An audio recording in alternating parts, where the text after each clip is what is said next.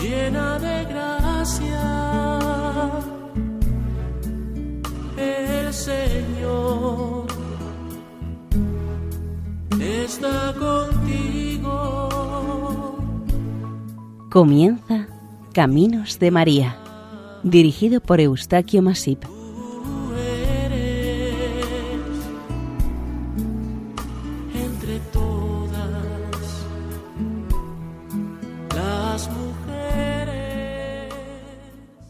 Sean bienvenidos a Caminos de María, un programa realizado por el equipo de Radio María en Castellón de Nuestra Señora del Lledó. Les ofrecemos hoy el capítulo dedicado a Nuestra Señora de Coromoto, patrona de Venezuela.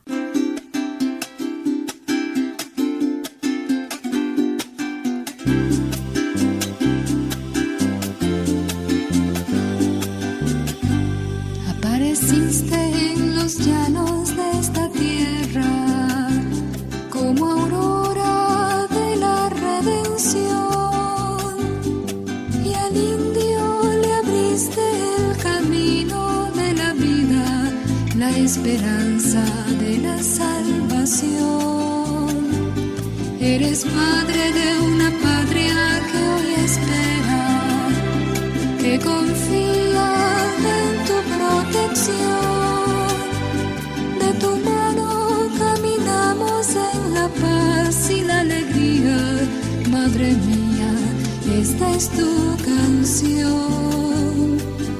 Virgen de Coromoto, patrona de Venezuela. Tú eres el alba que anuncia la luz de un En la selva, el don celestial, desde el predio del indio altanero, resplandece un nuevo sendero de Guanaré en lo espiritual, del himno a Guanare. El primer explorador que consta documentalmente que llegó este, hasta este territorio del noroeste venezolano fue Nicolás Federman, un aventurero alemán que el 15 de diciembre de 1530 llegó a estas tierras en busca del codiciado y mítico territorio de El Dorado. El 3 de noviembre de 1591, el capitán portugués Juan Fernández de León fundó un poblado en el centro de Venezuela, en el valle del río Guanaguanare, con el nombre de Villa del Espíritu Santo del Valle de San Juan de Guanaguanare, conocida actualmente como Guanara. El recién llegado gobernador don Diego de Osorio, a mediados de 1589, se ocupó de estas tierras preocupado por su desarrollo y sus necesidades, por lo que consideró necesaria la fundación de dos o tres nuevas ciudades en tan extenso territorio. El gobernador encomendó entonces a Juan Fernández el desarrollo de estos planes de desarrollo y entre mayo y octubre de ese año estuvo visitando diversas zonas venezolanas, reuniendo a la gente necesaria para constituir la primera fundación. Consiguió reunir unas sesenta personas, entre las que había algunos portugueses conocidos por el capitán. La mayoría de los demás integrantes eran indios nativos. Todo este grupo salió de la ciudad de El Tocuyo hacia su destino, con todas las provisiones previstas para la fundación de una nueva población. Durante la expedición de españoles y nativos se fue buscando el lugar idóneo para esta fundación. Se encontraron que era una gran extensión y deshabitada. Llegaron al fin a un lugar medianamente alto y llano, situado muy cerca del río Guanaré. Tanto los exploradores como los acompañantes se fueron estableciendo en su orilla. Para organizar la repoblación, Juan Fernández nombró a los más preparados para alcaldes. Los dos primeros fueron Domingo de Mederos y Blas Rodríguez Casco. Como regidores seleccionó a Pedro de Polanco, Bernardino Crespo, Jorge Martínez y Simón Pacheco. El alguacil fue Antonio de Cespeda y de procurador general nombró a Manuel Fernández. Todos ellos fueron nombrados para hacerse cargo de unos objetivos concretos. Además, cumpliendo con las ordenanzas establecidas, se les tomó juramento de fidelidad a la corona y a la religión. Otra ciudad fundada en estos años fue Acarigua, aunque se edificó sobre un antiguo poblado indígena.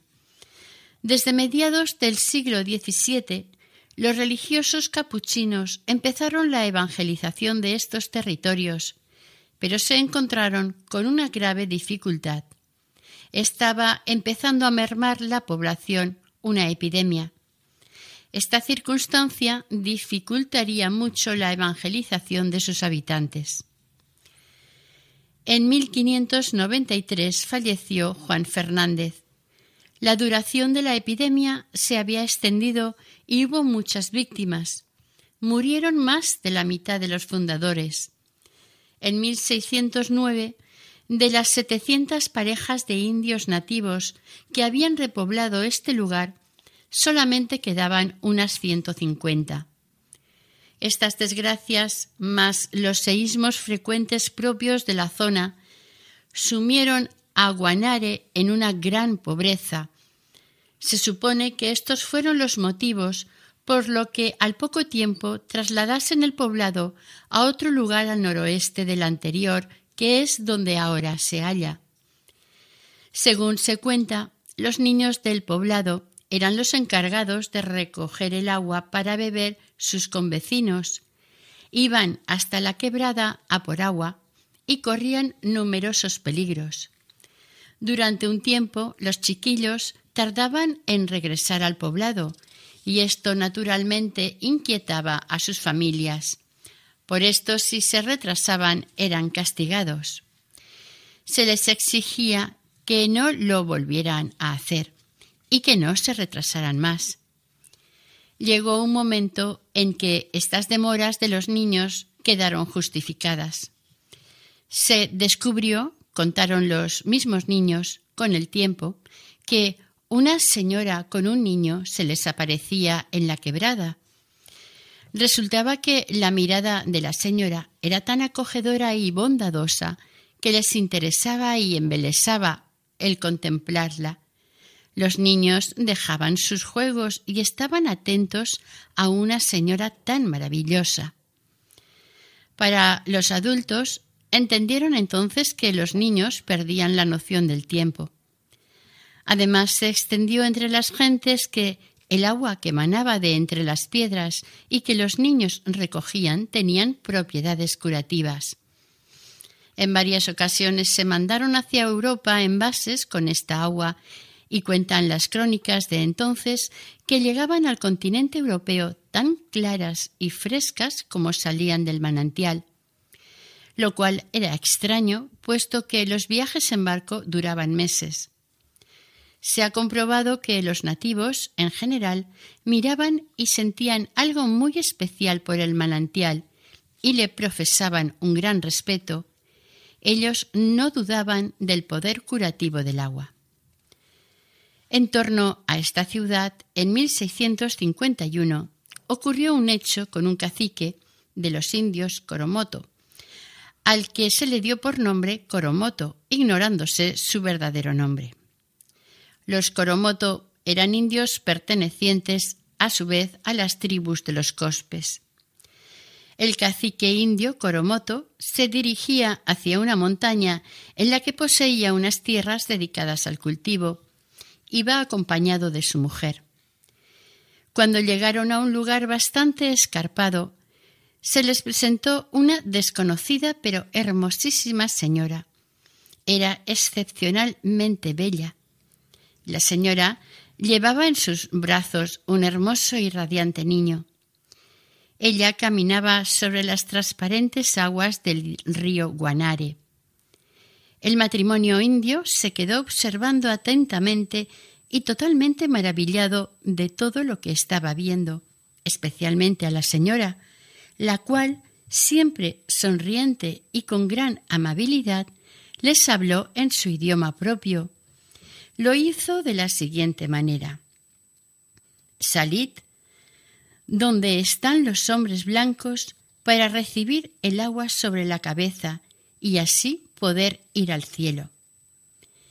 Estas palabras las pronunció con tanto cariño, bondad y seguridad que conmovieron el corazón del cacique y ambos, él y su mujer, se dispusieron a cumplir los deseos de tan hermosa y buena señora. Salve aurora jubilosa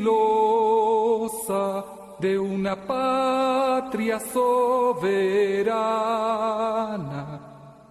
que te bendice y te aclama con sus historias gloriosas. Salve Virgen de los llanos,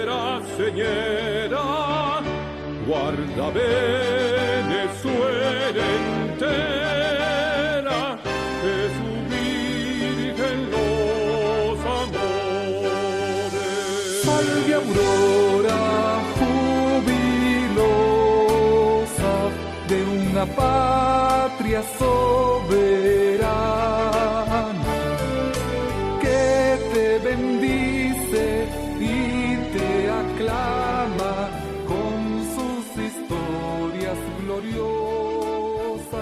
Salve Virgen de los.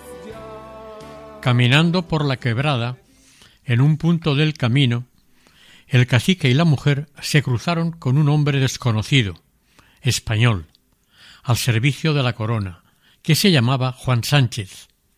Este señor iba de viaje hacia la localidad de El Tocuyo, a tratar un asunto de importancia relacionado con la situación de la comarca y sus habitantes, pero al encontrarse con la pareja de nativos, estos le narraron contentos lo que les había ocurrido unos pasos antes. Le contaron emocionados una bellísima señora se les apareció sorprendentemente y les dio un misterioso consejo. Misterioso para ellos. Juan Sánchez también quedó impresionado por lo que narró el indio y le pidió que se uniera a las gentes del poblado hasta dentro de ocho días, que él pasaría a recogerlos y les llevaría donde les enseñarían todo lo que precisaban sobre el bautismo cristiano, que era a lo que se refería la señora con el niño. El cacique Coromoto se puso en contacto con sus indios conocidos y les contó su experiencia en la quebrada con la señora. Lo hizo tan seguro y convencido que algunos de sus vecinos le pidieron acompañarle con el hombre blanco hasta donde les enseñaran cómo bautizarse e ir al cielo.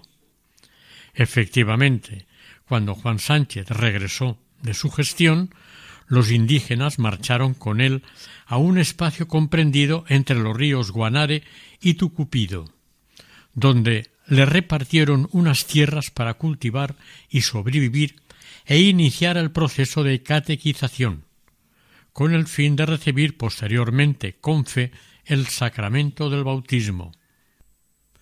Las autoridades españolas también le pidieron a Juan que acogiera a los indios en Guanare, les asignara tierras y les catequizaran. Varios de los indígenas sí recibieron el bautismo, pero no el cacique indio, Coromoto. En verdad, su negativa al bautismo era un acto de rebeldía, porque echaba de menos la selva donde él se sentía tan libre y no le hacía falta obedecer a los forasteros hombres blancos. Con este dilema empezó a preparar su huida del campamento de los blancos, en compañía de sus familiares y alguno más de los indios que convenció. Algo inesperado y extraordinario aconteció el sábado 8 de septiembre de 1652. Este día, la señora apareció en el bohío de Coromoto y se presentó ante éste, su mujer, su cuñada Isabel y un sobrino de ésta. De pronto, el cacique Coromoto, enfadado, le dijo a la señora ¿Hasta cuándo me quieres perseguir? Ya no he de hacer lo que tú me mandas. Con matarte me dejas. Coromoto cogió un arco y una flecha que tenía a mano y dirigió ésta hacia la señora. Como la señora se le acercó, Coromoto no tuvo tiempo ni espacio de disparar. Lanzó la flecha al suelo e intentó empujar a la señora, pero ella desapareció rápida y misteriosamente, dejándole en la mano del indio, aterrado, un pequeño pergamino con su imagen grabada.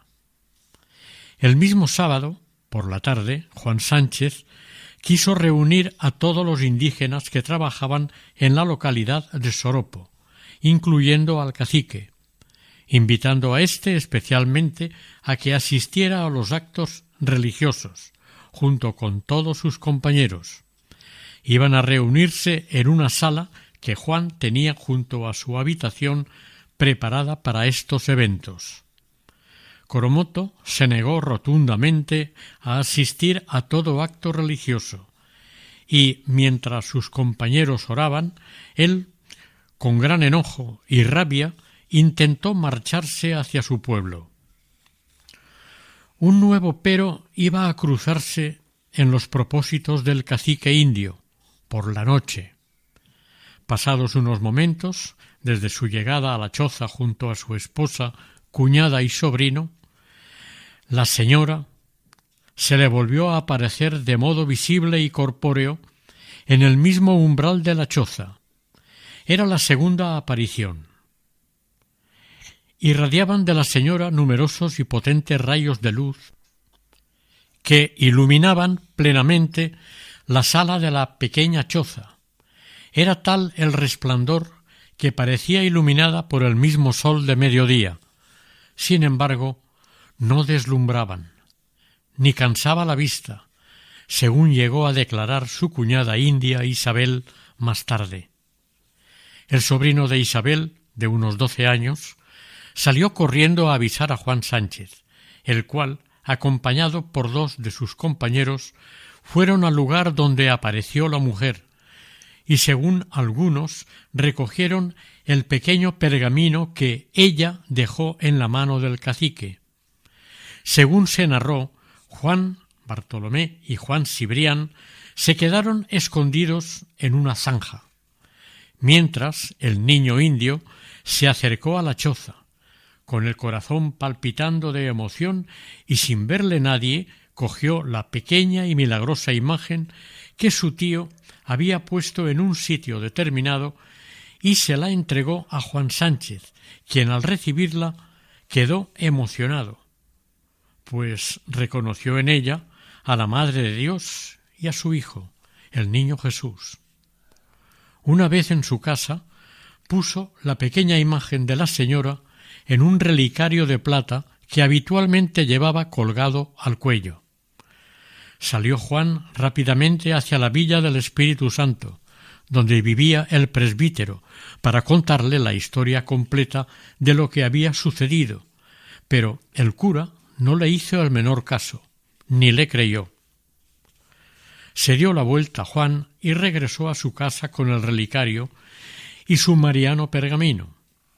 Lo puso en un altar con todo respeto y devoción para que fuese venerado por los fieles. Juan, emocionado, con los restos de una antorcha encendida, se acercó a mirar de cerca la imagen de la señora para verla mejor, y la dejó con ella. Según los testigos presenciales, este luminario de la antorcha sorprendentemente ardió constantemente desde el día 12, domingo, hasta el martes por la tarde. Este suceso ya fue considerado como milagroso por todos.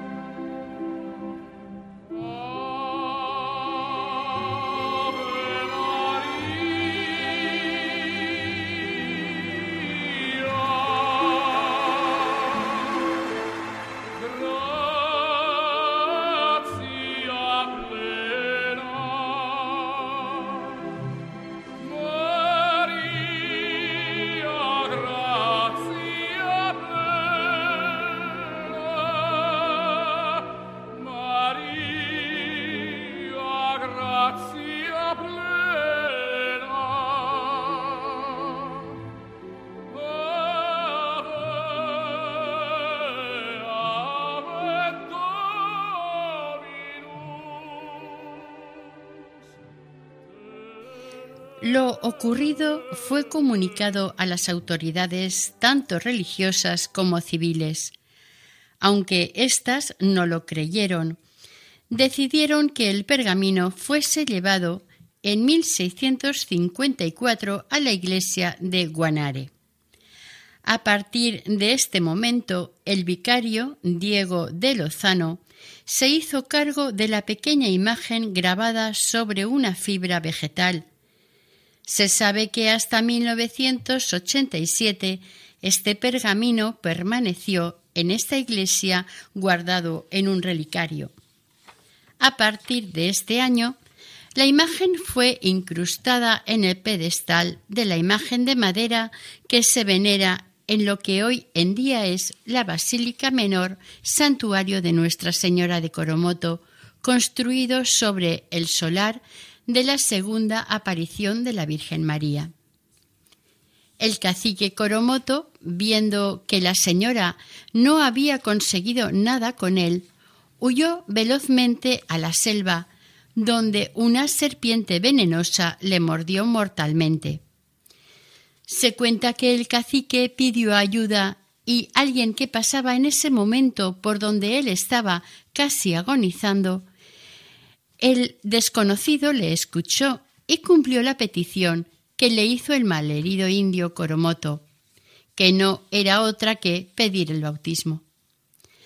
Al hecho de ser bautizado, quedó convertido en apóstol entre los indígenas y aún tuvo fuerzas y ánimo para pedirles a sus paisanos encarecidamente que no se separaran nunca del misionero y que se bautizaran. Finalmente, el cacique falleció. Con este ejemplo dado y los hechos que se fueron dando con la venerada imagen de la Virgen, los indios cospes llegaron a formar una comunidad de fieles muy piadosa.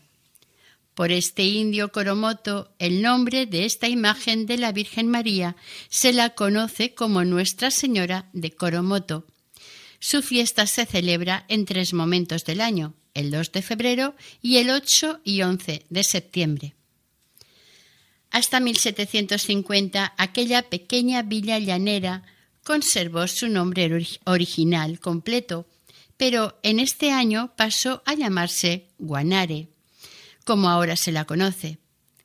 Como anécdota y curiosidad histórica, Guanare fue la primera ciudad que se construyó en el estado de Portuguesa y una de las pocas ciudades venezolanas que conserva el acta de su fundación.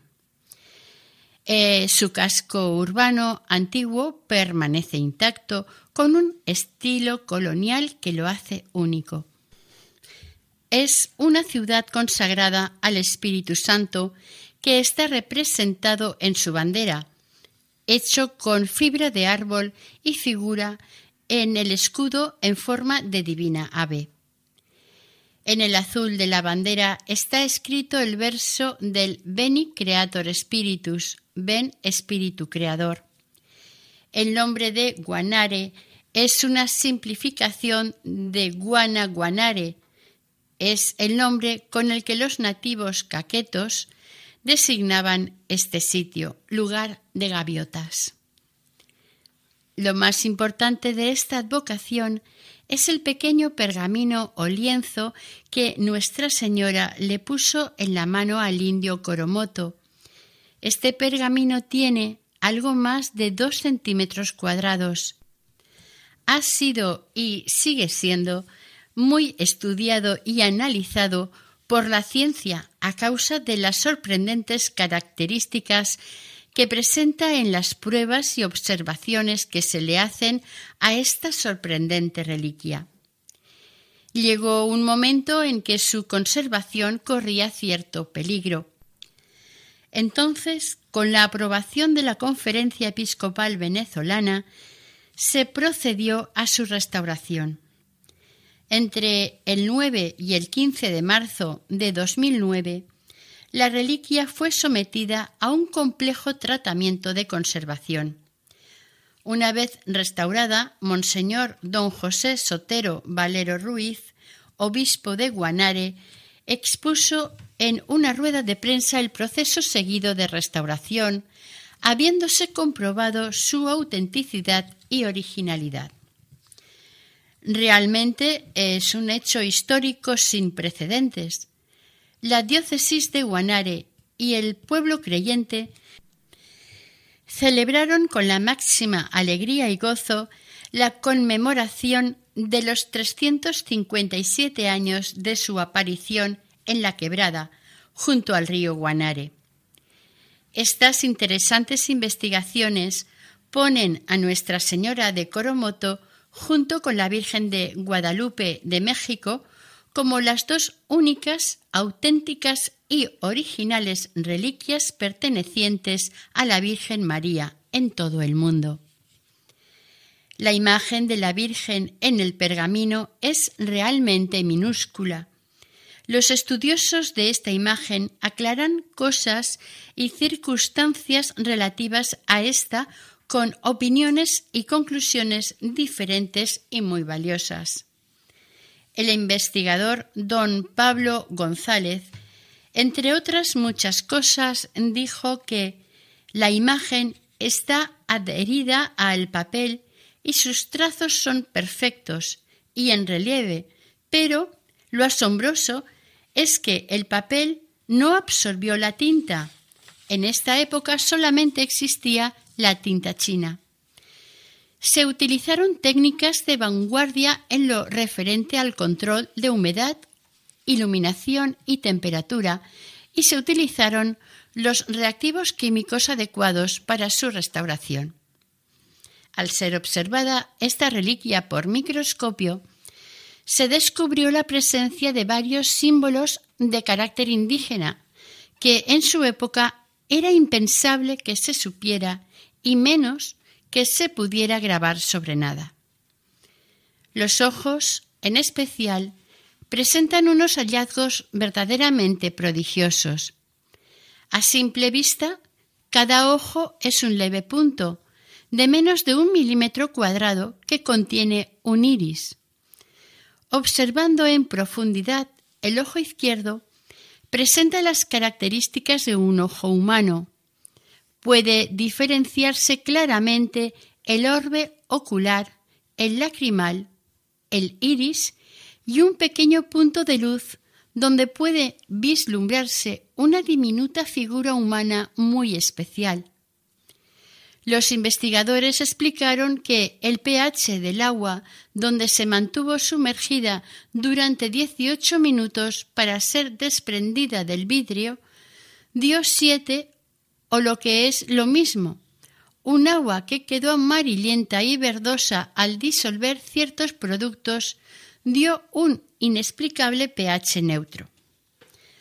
Otra nota curiosa es que el blanqueamiento de la imagen tenía que tardar cuatro días en completarse, pero sorprendentemente se hizo en 18 minutos.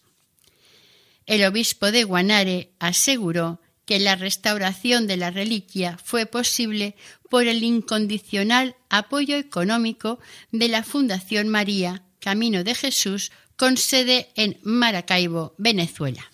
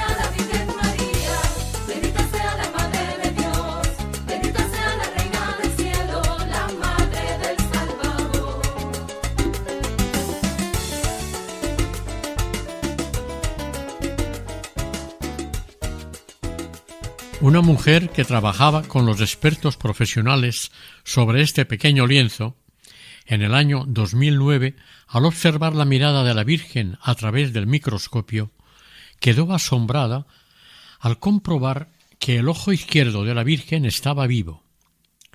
Salió exclamando ante los presentes que los ojos de la Virgen me están viendo, el ojo de la Virgen está vivo. La mujer soltó el microscopio aturdida y repetía constantemente Me está viendo, me está viendo. Al parecer, otros investigadores también miraron a través del microscopio y se dieron cuenta que verdaderamente estaba vivo. La imagen de la Virgen de Coromoto, que se nos presenta en los altares de los templos, es normalmente una imagen sedente, sobre trono real. Es una imagen de Nuestra Señora con el niño Jesús, sentado en su alda, y ambos coronados con sendas coronas doradas con pedrería. Al ponerse ante ella, un creyente, el rostro sereno de la Virgen acapara su atención a pesar de tener su mirada perdida, tranquila y dirigida al infinito. Esto en unos casos. En otros casos la mirada va dirigida directamente hacia el espectador o visitante que acude a observarla o a venerarla. La imagen de la Virgen tiene cubierta su cabeza con un velo blanco, caído sobre sus espaldas y algo menos sobre los hombros. La túnica que viste es también blanca y está recubierta con un manto púrpura, decorado con cenefas doradas. El manto puede ser también de otros colores. En general son rojizos en todos sus tonos. Con sus dos manos abiertas mantiene al niño, sentado entre sus dos rodillas.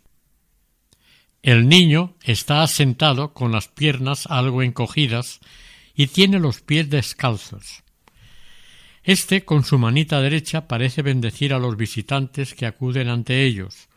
Con la manita derecha sostiene la bola del mundo, de la que sobresale por encima una cruz dorada. El proceso evolutivo más rápido e intenso de esta advocación y de sus santuarios se inició en 1942. El episcopado venezolano decretó y proclamó en este año a Nuestra Señora de Coromoto como Santísima Patrona Oficial de Venezuela.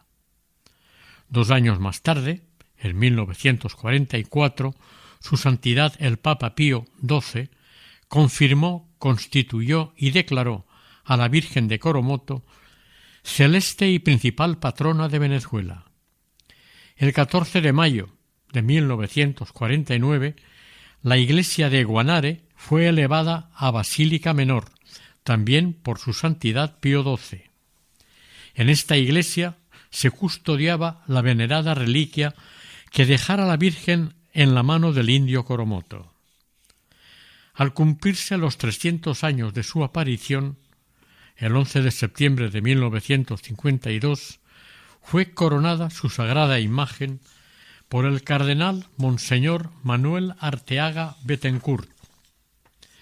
En 1976, bajo el patrocinio de la Congregación de las Siervas del Santísimo y la participación de otras importantes personalidades, constituyeron la Asociación Civil Venezuela a la Virgen de Coromoto, con el fin de promover y edificar un templo votivo nacional a la Virgen, en el mismísimo punto de la segunda aparición. Una vez construido este templo, se trasladó a éste la venerada reliquia, colocándola en un lugar especial, quedando expuesta a la veneración de los fieles devotos. Este nuevo templo, en enero de 1996, fue elevado a la categoría de santuario por el excelentísimo Monseñor Oriano Quilichi, entonces nuncio apostólico en Venezuela. Al mes siguiente, en febrero, el templo fue inaugurado por su santidad Juan Pablo II en su visita a Venezuela. Finalmente, su santidad Benedicto XVI, el año 2007, lo elevó a Basílica Menor. Guanaré tiene dos basílicas menores, las dos dedicadas a Nuestra Señora de Coromoto. La primera por ser catedral y haber acogido durante siglos la imagen de la Virgen, la segunda por haberse construido un templo votivo de carácter nacional y patrio. La primera iglesia que acogió a Nuestra Señora de Coromoto fue evolucionando y después de varias reformas y ampliaciones fue elevada primero a catedral y posteriormente a basílica. Desde el principio, la asistencia de fieles y devotos para ver y venerar a la Virgen obligó de alguna manera a las autoridades a sus ampliaciones y mejoras. Del primer templo, considerado como catedral, iniciaron su construcción en 1710. Su realización fue dirigida por Alejandro Reynoso y finalizaron las obras en 1742, siendo párroco el padre Valenzuela. El 15 de octubre de 1772 un fuerte terremoto asoló el templo, al igual que gran parte de la población. Se cerró la iglesia al culto y se iniciaron las obras de recuperación. La iglesia reconstruida se abrió de nuevo al culto el 3 de noviembre de 1807. Fue declarada monumento histórico según la Gaceta Oficial de 2 de agosto de 1960. Es un templo de estilo colonial en el que destaca el retablo del altar mayor, de estilo barroco. Fue realizado por el artista José Quiñones. Por otra parte, los vitrales fueron realizados en Múnich, Alemania, por Francisco Javier Settler. El Santuario Votivo Nacional de Nuestra Señora de Coromoto, o Basílica Menor Santuario Nacional de Nuestra Señora de Coromoto, está dedicado a la Virgen Patrona de Venezuela. Se encuentra a unos 25 kilómetros de Guanare. Edificado donde se le apareció por segunda vez al indio Coromoto y se inició su construcción en 1980 sobre un anteproyecto de 1975 de los arquitectos Juan Capdevila y Erasmo Galván. El constructor Manuel Furió estuvo desde el principio controlando esta gran obra. La construcción se detuvo en varias ocasiones y por diversas causas, principalmente por no llegar a tiempo los recursos económicos solicitados al Vaticano. Finalizadas las obras, la iglesia fue consagrada el 7 de enero de 1996 e inaugurada solemnísimamente por su santidad Juan Pablo II el 10 de febrero del mismo año. Estuvieron presentes en la ceremonia inaugural más de dos millones de ilusionados e impacientes fieles devotos. Unos años más tarde, el 20 de octubre de 2007, el Papa Benedicto XVI elevó este templo a la dignidad de basílica menor. Esta basílica es de tamaño algo menor que la Basílica de San Pedro del Vaticano y tiene una cabida de unas 2.500 personas en su interior. En la plaza donde está construida, la llamada de las espigas, en su explanada pueden albergar a más de 50.000 personas.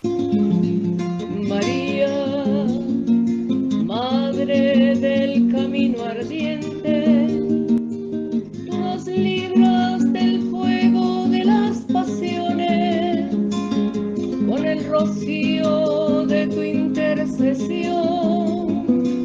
Tú nos libras del fuego de las pasiones, con el rocío de tu intercesión.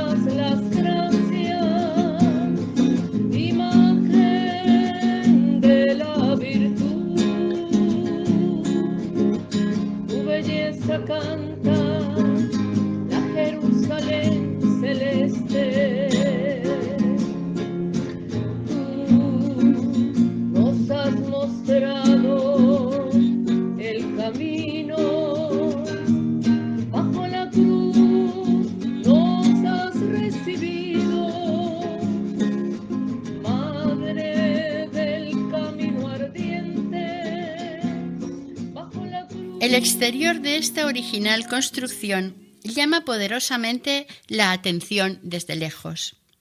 Sus altas y modernas torres, de lejos, no suponen un templo. Hay que llegar cerca para comprender cuál es su contenido y la trascendencia de su significado. Verla desde la plaza es imponente. Básicamente, en su interior, esta basílica tiene tres altares. En el altar de la nave lateral derecha puede contemplarse una vidriera representando el momento de la aparición de la Virgen al matrimonio indio de Coromoto. Sobre este altar se halla un velatorio donde hay una imagen de la Virgen de Coromoto hecha en bronce, a la que se le pueden poner velas. Para llegar a este velatorio hay que subir por escaleras. En la nave lateral izquierda se halla la capilla del Santísimo Sacramento y sobre este altar puede verse una réplica de la imagen de la Virgen de Guadalupe. En el altar mayor se halla presidiéndolo la Virgen de Coromoto, con las banderas de la Ciudad del Vaticano y la de Venezuela. Debajo de la basílica hay un museo dedicado a la Virgen titular de esta. Contiene varios objetos relacionados con la advocación que despiertan el interés por la trayectoria de su recorrido histórico. Entre otros destacan las vestimentas sacerdotales que usó en su visita a esta basílica en 1996 su santidad el Papa Juan Pablo II. Entre los fieles del continente americano se cree que esta basílica es la segunda mayor del continente, luego de la Basílica de Nuestra Señora de Guadalupe en México y seguida por la Basílica Nuestra Señora Aparecida en Brasil. Visitar esta basílica permite contemplar desde un amplio mirador su espectacular entorno a los pies de los Andes y la enorme llanura en la que se halla la ciudad de Guanare. Siete lagunas artificiales formadas con las aguas de la fuente de soda reflejan en sus aguas la moderna y nueva basílica desde varios puntos, todos ellos hermosos. A este mirador puede accederse por ascensor o por una larga escalinata. Después de contemplar un impresionante paisaje, se pasa al interior de la no menos espectacular basílica. Esta ciudad de Guanare, sede episcopal situada en el centro oeste de Venezuela, cuenta actualmente con casi 200.000 habitantes y es la segunda ciudad del estado portuguesa, dentro de la nación venezolana. Está ubicada en un alto y extenso llano de origen fluvial entre las estribaciones de la cordillera andina por un lado y los ríos Guanare y Portuguesa por otros. Está considerada la capital espiritual de Venezuela porque cerca de ella se halla el santuario mariano dedicado a Nuestra Señora de Coromoto. Es el mayor centro de concentraciones religiosas de todo el país. De siempre ha despertado entre los venezolanos una devoción y expectación que, fieles o no, se retan a acudir alguna vez en su vida a visitar personalmente a su querida Virgen. Esta es una advocación mariana con una nota curiosa y muy especial. Tanto la Virgen de Coromoto como la Virgen de Guadalupe de México son las únicas advocaciones de la Virgen María en todo el mundo que guardan las huellas realmente creíbles de sus apariciones. Virgen de la Coromoto,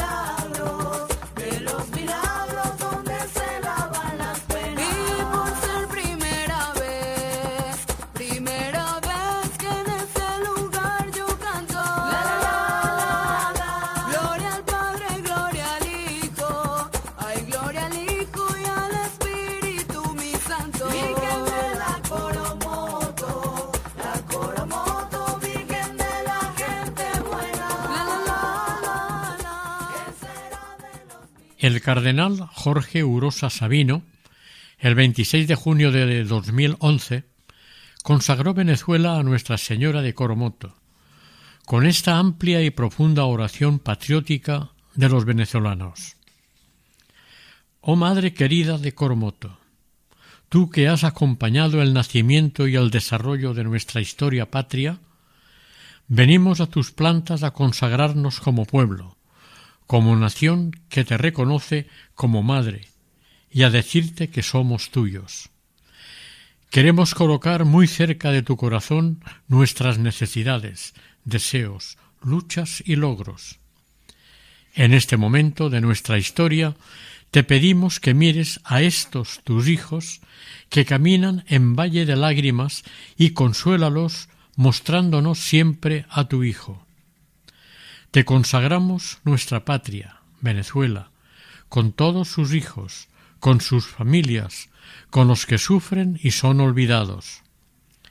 Enséñanos, Virgen llanera, a llevar dentro de nosotros a tu Hijo con el mismo amor y adoración con que tú le llevaste.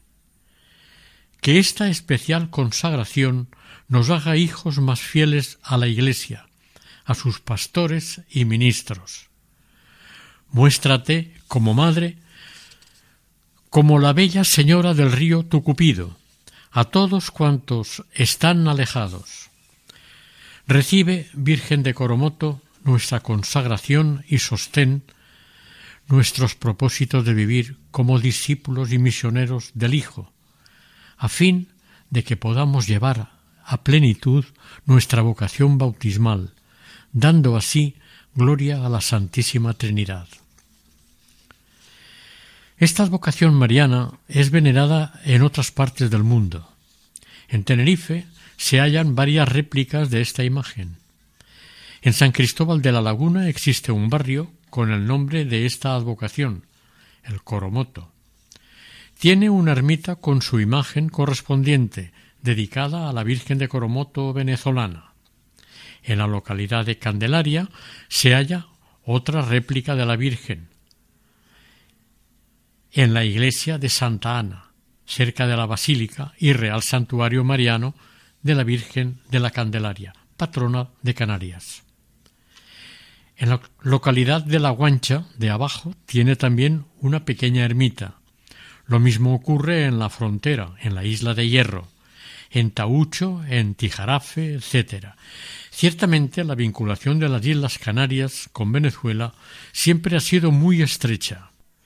Otros lugares, como Madrid, España, Villahermosa, Tabasco y Coyoacán, México, en Argentina, en Buenos Aires y en el santuario de Luján, en Chile, en Santiago, en Costa Rica, en Cartago, en Perú, Lima, en este caso se debió a causa del éxodo masivo de venezolanos que huyeron de su país y allí en Lima entronizaron la imagen de Nuestra Señora de Coromoto.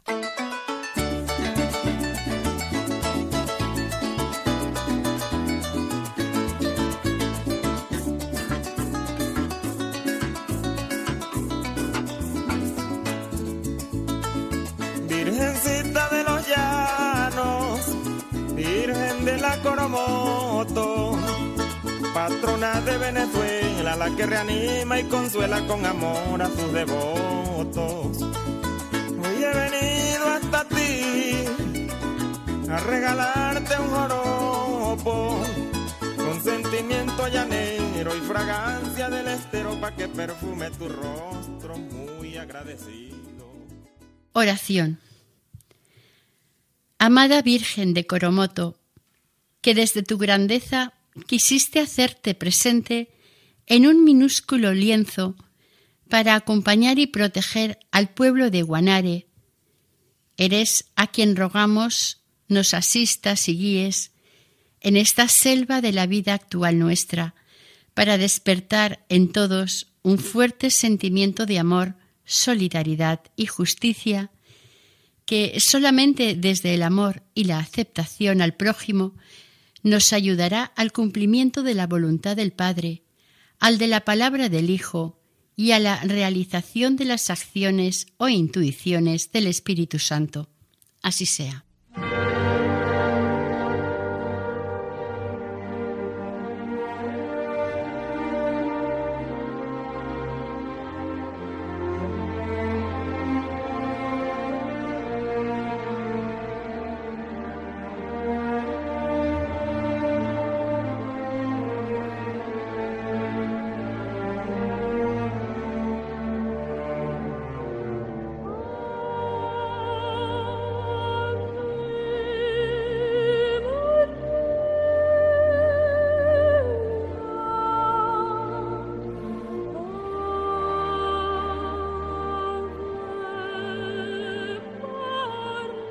Finalizamos aquí el capítulo dedicado a Nuestra Señora de Coromoto, patrona de Venezuela, dentro del programa Caminos de María.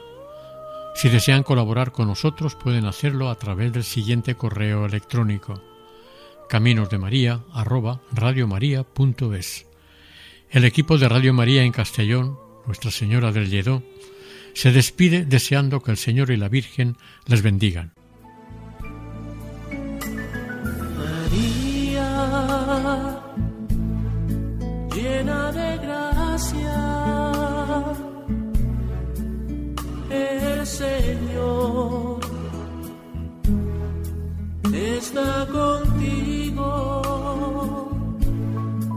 Han escuchado en Radio María Caminos de María, dirigido por Eustaquio Masip.